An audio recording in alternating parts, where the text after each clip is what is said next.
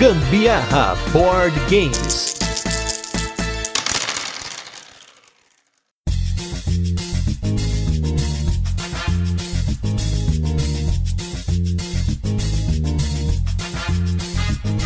Hello! Aqui é a Carol Guzmão. E aqui é o Gustavo Lopes e esse é mais um episódio do Gambiarra Board Games, o seu podcast fillerzinho sobre jogos de tabuleiro que faz parte da família de podcasts Papo de Louco. E nesse 46 episódio de resenhas, quem vai ver mesa é uma combinação de party game Bruno Catala, um jogo com mecânica muito sacana que ganha todo mundo que não perde em Loser. Mas antes, vamos para os recadinhos e os destaques da semana e logo a gente volta com a nossa resenha, onde a gente apresenta o jogo, comenta como ele funciona e depois passamos para as curiosidades, a nossa experiência e a nossa opinião sobre o jogo. Primeiramente, a gente agradeceu esses dias já sobre 700 aí pessoas que estão nos seguindo lá no Instagram. A gente queria agradecer agora pelos mais 800. de 800, gente. Caramba, meu, muito obrigado, gente, por todo mundo que tá aí compartilhando as nossas postagens, marcando a gente lá no Instagram, indo depois do cast comentar o que achou do cast lá pra gente. Isso é fundamental a gente fica muito feliz de receber de vocês esse retorno tão bom, tantas perguntas, a galera comentando que comprou os jogos, isso é muito legal, é muito importante pra gente e também para que outras pessoas possam aí ter acesso ao nosso trabalho, avaliar a qualidade do nosso trabalho, né? A gente passa tanto tempo editando aqui, fazendo esses retoques que a gente faz aqui depois da gravação, é um negócio de louco assim, realmente. Eu admito que é um pouco de perfeccionismo, mas a gente faz o melhor possível para passar para vocês aí um conteúdo de qualidade. Outro recadinho é que nós, aqui do Gambiarra, temos para vocês um cupom de desconto. O primeiro cupom Gambiarra, o pessoal da Geeks Enorx está fazendo a pré-venda da terceira edição do jogo deles, Piratas, tá? Esse jogo agora tem uma ilustração totalmente diferente. Agora ele é ilustrado pelo Alex Mamedes, que é o ilustrador do Tsukiji, que é um dos nossos jogos favoritos, que tava aí no nosso top 5 2019, né? Sim, na minha lista, top 5. E agora ele tem até um tabuleirinho de jogador e tudo mais. Então, se você tiver interesse em comprar esse jogo, entra lá no site da Geeksenorx e na hora de fazer a compra, coloca o nosso cupomzinho lá, Gambiarra5, para ganhar esse desconto maroto aí nesse jogo totalmente nacional dessa galera aí da Geeks and Orcs que estão cada vez arrasando com umas iniciativas legais. Eles têm um canal no YouTube, tem um podcast também deles que é o nosso Work é Playar, que eu recomendo, é muito legal. Ele comenta algumas coisas que se complementam aí com a nossa série Nos Bastidores, que tá fazendo bastante sucesso, que a gente tem falado aí dos bastidores da indústria, comentamos aí com o pessoal da Business to Board sobre os bastidores, no caso, da indústria, e com o pessoal da Meeple BR, a gente fez um cast especial aí falando sobre os bastidores da editora. Sobre os destaques da semana, a gente jogou pela primeira vez Stone Age. Jogaço, jogaço! É um jogo de alocação de trabalhadores onde a gente procura alimentar os nossos trabalhadores, a gente procura produzir materiais e tudo isso com o intuito de ter a melhor família da Idade da Pedra. Ele é um jogo muito bom, gente. Assim, é, a gente tava fazendo falta aí na nossa coleção. A gente conseguiu a edição original dele lá da Hans Gluck. Vem aquele copinho de couro sensacional, é muito couro, da hora. Couro, não animal, por favor. não sei, não, não, não vi que, que é tipo de couro lá.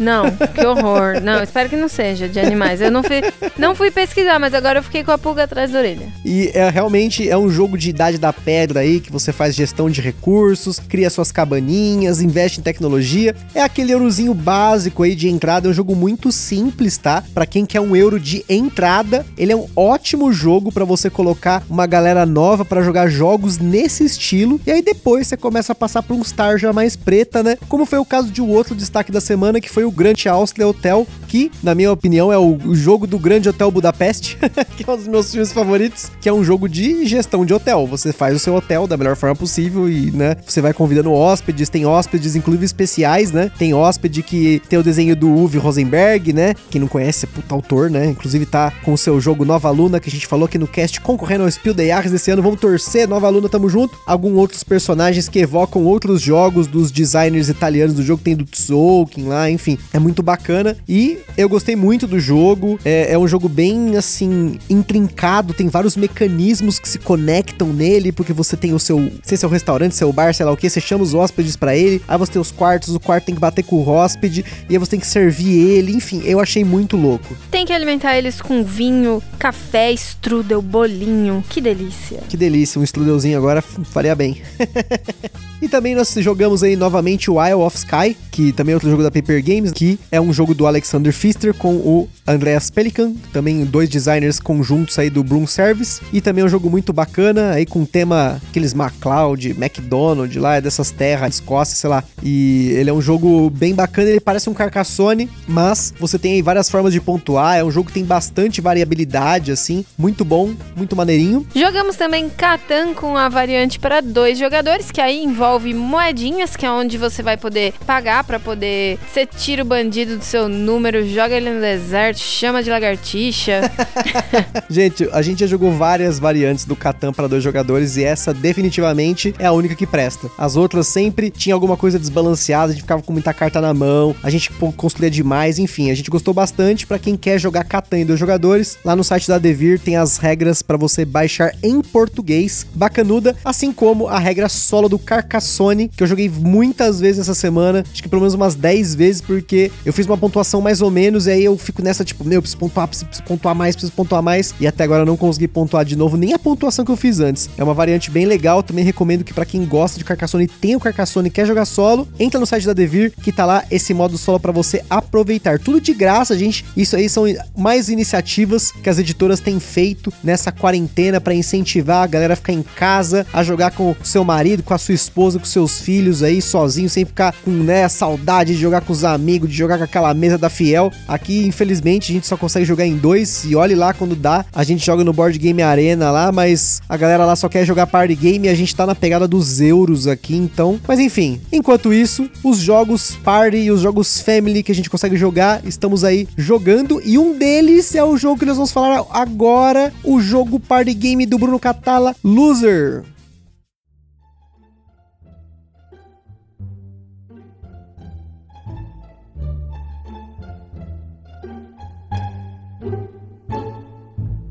Loser é o jogo festivo de 3 a 6 jogadores lançado aqui no Brasil pela Meeple BR com partidas que duram em média 10 a 20 minutos, dependendo do número de jogadores. E as mecânicas do Loser são gestão de mão e votação. Na nossa escala de complexidade, ele recebeu 1 de 10, quase 2, mas depois que você pega aí o esquema da votação, né, e os diferentes efeitos das cartas especiais, você percebe que ele é tão simples quanto um Uno da vida. O Loser é um lançamento da Meeple BR agora no mês de maio de 2020, se você estiver ouvindo este episódio agora no presente. Ele vai estar tá saindo aí na faixa de uns 30 e poucos reais, um preço extremamente extremamente convidativo, ainda mais por se tratar de um party game de bolso, mas logo a gente fala sobre esse ponto maravilhoso. No Loser, os jogadores são magos que estão mexendo com magia ou algo assim, né? Porque a historinha é bem vaga, mas eu imagino que os jogadores estão ali aprendendo magias novas, fazendo experiências e tal. E como todo mundo já viu nos Harry Potter da vida, quando você faz magia mal feita, acaba sofrendo as consequências. No Loser, a consequência é você virar um sapo. O Ron virou um copo com rabinho, não foi? No Harry Potter. Não, ele transformou o rato dele num copo com rabo. Mas ah, é, quem virou a doninha foi, foi... o Malfoy.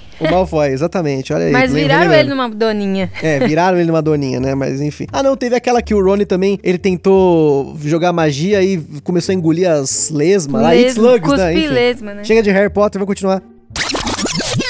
Cada jogador possui duas cartas que juntas formam aí o desenho de um mago e no verso dessas duas cartas o desenho daquele mago depois de virar um sapo. E cada vez que o jogador perde uma jogada no loser, ele vira uma metade para o lado do sapo e se ele virar as duas metades, ele será o loser. Perde sozinho o jogo, enquanto os demais jogadores ganham. No bom estilo de jogo festivo que não é feito para você competir fervorosamente e sim se divertir. A gente aqui sempre explica o jogo falando que para você virar primeiro as perninhas, né? Depois o resto do tronco. Pra, pra gente faz mais sentido começar pelas pernas depois do tronco. E como você vira o sapo nesse jogo? Cada jogador recebe uma mão de cartas de acordo com o número de jogadores e na mesa algumas cartas são colocadas viradas para baixo, outras viradas para cima. Essas cartas podem ser números de 1 a 19 e em toda rodada as 19 cartas estão em jogo, seja na mão de um jogador, na mesa virada para baixo ou para cima, portanto, cada jogador começa a rodada sabendo alguns números que estão em jogo já, ou seja, esses 19 números eles sempre estão no jogo. E essa informação é extremamente importante, pois no fim de cada rodada, cada jogador ficará apenas com uma carta na mão e vai votar se aquela carta é o maior número dentre os números que ficaram na mão dos jogadores ou se aquela carta é o menor número. Essas cartas numéricas podem ter a cor azul ou vermelha. A diferença da cor conta na hora que você vai fazer a sua jogada. No loser, em seu turno você escolhe uma carta da sua mão e joga ela na mesa. Se ela for vermelha, você joga ela virada para baixo. Se ela for azul, você joga ela virada para cima. Mas não é só isso. Além das cartas de número 1 a 19, na mesa você tem duas cartas de habilidades com frente e verso. Quando você joga uma carta azul, você pode optar por usar uma das duas habilidades disponíveis, então virar a carta que você usou para o outro lado dela. Isso impede que os jogadores usem a mesma habilidade toda hora, por exemplo. Né? Então sempre vai ter habilidade 1, virou, habilidade 2, 1, 2, 1, 2, assim por diante. Por fim, o jogo conta com um baralho de 23 cartas verdes, que são as cartas especiais. Essas cartas têm diversos efeitos que podem te ajudar atrapalhar o oponente ou simplesmente mudar a regra da rodada. Quando você joga uma carta azul, você pode optar por usar uma carta verde que você tem, ao invés de usar uma das habilidades que tem na mesa. Quando todo mundo jogou todas as suas cartas menos uma, os jogadores simultaneamente estendem o braço e depois de contar ali 3, 2, 1, quem colocar o joinha para cima acha que tem a maior carta dentre os, os todos os jogadores. Quem colocou para baixo, joinha para baixo, acha que tem a menor. Se o jogador com a maior carta votou que tinha a menor, ele perde. Se ele votou sozinho que tinha a maior, quem tem a menor carta perde. E se vários jogadores votaram que tinham a maior carta, aquele jogador com a carta de menor valor que votou errado perde. Quem perde duas vezes, vira o sapo perde o jogo simpla. A gente basicamente agora explicou o jogo inteiro para você ver como ele é muito fácil. Custou eu entender essa regrinha, hein? essa parte da votação aí é o que pega mais, né? É isso e você prestar atenção nos efeitinhos lá, mas. Agora eu tô craque. Agora tá todo mundo craque que jogou com a gente. E antes da gente continuar, queria falar dos nossos parceiros aí. Como a gente vai falar do Board Game São Paulo, que foi a primeira vez que a gente jogou o Loser, foi lá. Vamos comentar aí sobre a Acessórios BG, que é essa empresa animal que faz acessórios para board games para você incrementar a sua jogatina. Eles têm playmats, eles têm overlays, eles têm marcadores, eles têm moedas, enfim. Entra lá no site deles www.acessoriosbg.com.br que vocês vão ver os inúmeros itens para os inúmeros jogos que eles têm disponíveis.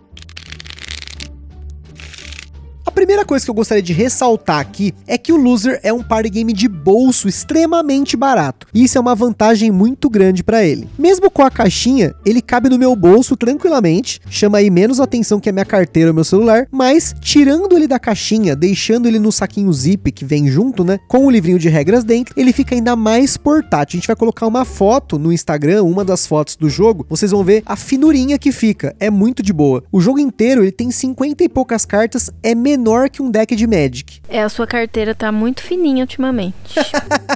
que isso, pô, é tudo digital, dinheiro, cartão.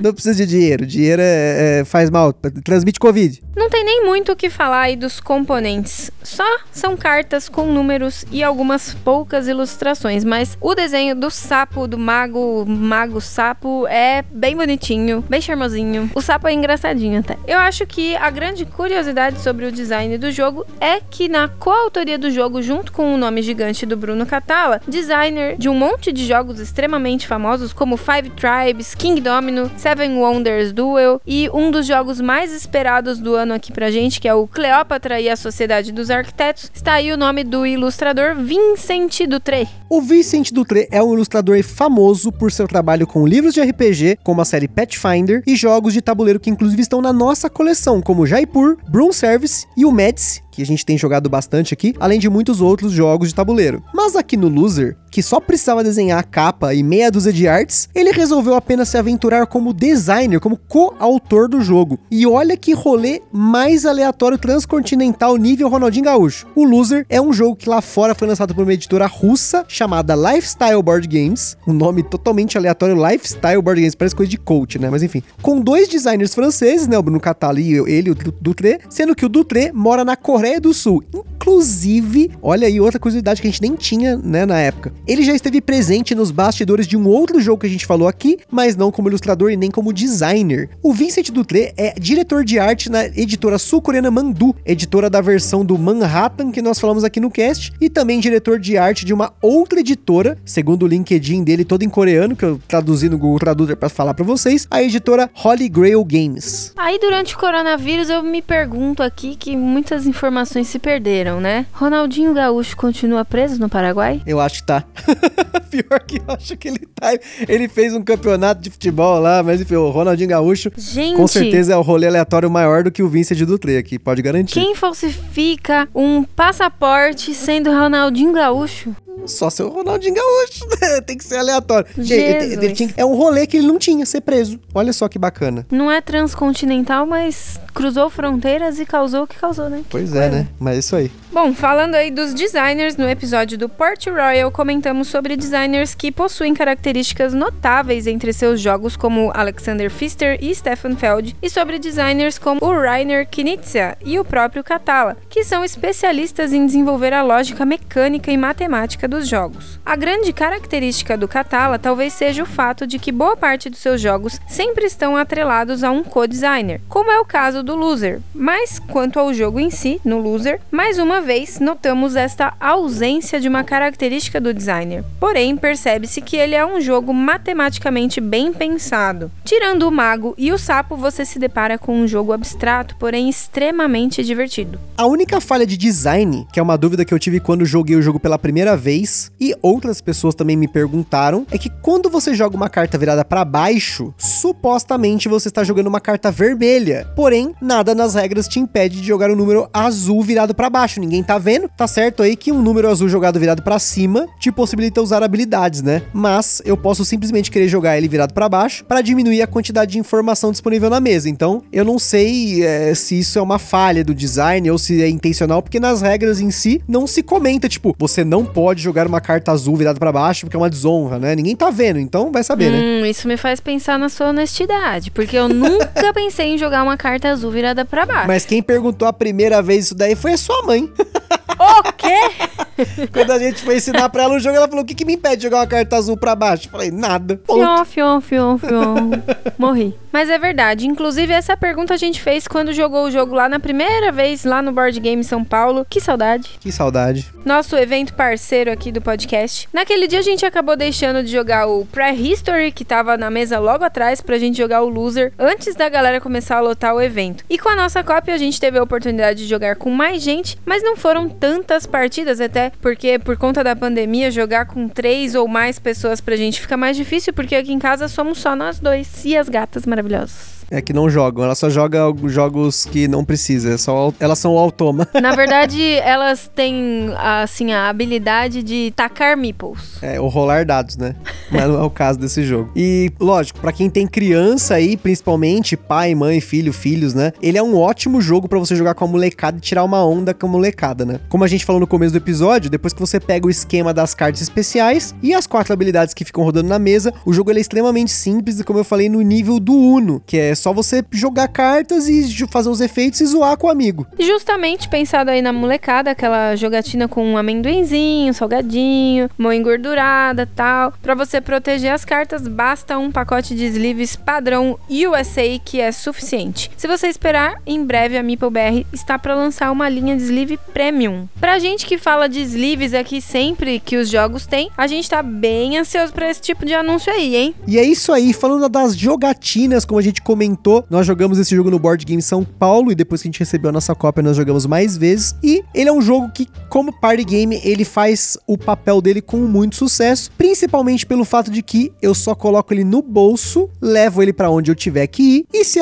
né, surgir aquele ataque de oportunidade, a galera tá meio ali, vamos jogar um joguinho aqui, ó, deixa eu mostrar um board game moderno aqui, né? Porque aqui, né, eu, eu tenho, não sei, espero que eu não esteja me tornando esse chato do, né, o evangelizador do board game, mas sempre que possível, se a gente pode jogar com pessoas novas, é legal de jogar, se a gente pode jogar com pessoas que também já jogaram, também é, a gente sempre tem. E é, esse é o tipo de jogo que é legal de você ter no bolso para ter essa oportunidade aí quando possível. Você tá virando sim. Outro dia a gente foi cortar o cabelo, ele levou o jogo de board game. Ah, mano, eu não sabia o que ia fazer depois, né? Porque ultimamente ai, essa pandemia, para sair de casa é um parto. Então, se eu tenho a oportunidade de sair de casa, as pessoas estão protegidas, com máscara, tudo mais, álcool em gel e tal, e dá para jogar um board gamezinho, 안녕. Né? Vamos jogar, né? Então, o loser essa semana ele tava no meu bolso das vezes que a gente saiu aí, porque eu queria ter mais oportunidade de jogar com mais ainda pessoas novas, principalmente pessoas que estão fora do hobby, porque esse jogo ele tem esse papel, na minha opinião, de trazer pessoas novas pro hobby com pessoas que já estão no hobby. Então, por exemplo, nós que já estamos envolvidos no hobby, a gente tem esse conhecimento, a gente tem o jogo, tudo mais, trazer pessoas que nunca jogaram nada, porque ele é um jogo fácil de pegar, se você lembrar e comparar ele com o Uno, né? Ó, oh, a pessoa que já jogou Uno, a maior parte das pessoas que a gente conhece já jogou Uno, algum jogo de baralho assim, que tem aí um take that, né? Então, a gente consegue explicar muito fácil fazendo essa associação. Isso é muito bacana, até comentando sobre um episódio que eu falei lá no turno de comentários número 2, sobre como apresentar os board games para pessoas que não estão no hobby. É muito importante que por mais que a gente não goste de banco imobiliário, de detetive, de jogo da vida, war, essas variações infinitas que cada um desses tem, esses jogos eles são muito populares. Então é muito fácil você associar esses jogos a alguns jogos que já têm a mecânica parecida. Então você tem um detetive, você consegue associar um mistério. Você tem war, você consegue associar a jogos de controle de área ou até a war games, né? E aí falar o que realmente é um jogo de guerra. Jogos aí, para quem gosta de baralho, você tem aí jogos com take that, jogos de vaza. E então o loser, ele é justamente nesse papel de você pegar essas pessoas que já jogaram Uno e trazer eles para uma mecânica nova. Você tem aí 23 cartas diferentes verdes de habilidades especiais, mais estão na mesa, mais a variação que tem dos 19 números que sai na sua mão, na mão dos outros, na mesa, enfim. Ele é um jogo bem sacana. Esse negócio de você virar o sapo, a gente acaba tirando sarro. A Carol que o diga, né? Ela é o sapinho da casa. Eu nunca fui o mago. nunca sobreviveu no fim do jogo, né? É, sempre fui o, o sapo mesmo. Mesmo jogando contra pessoas diferentes, né? Por que você tá reforçando tanto, querendo que eu fale quantas vezes eu fui o sapo? Sabe, é porque essa eu tô falando que eu só sei ser sapo e você. Mesmo pessoas diferentes. Mesmo tendo feito manobras diferentes.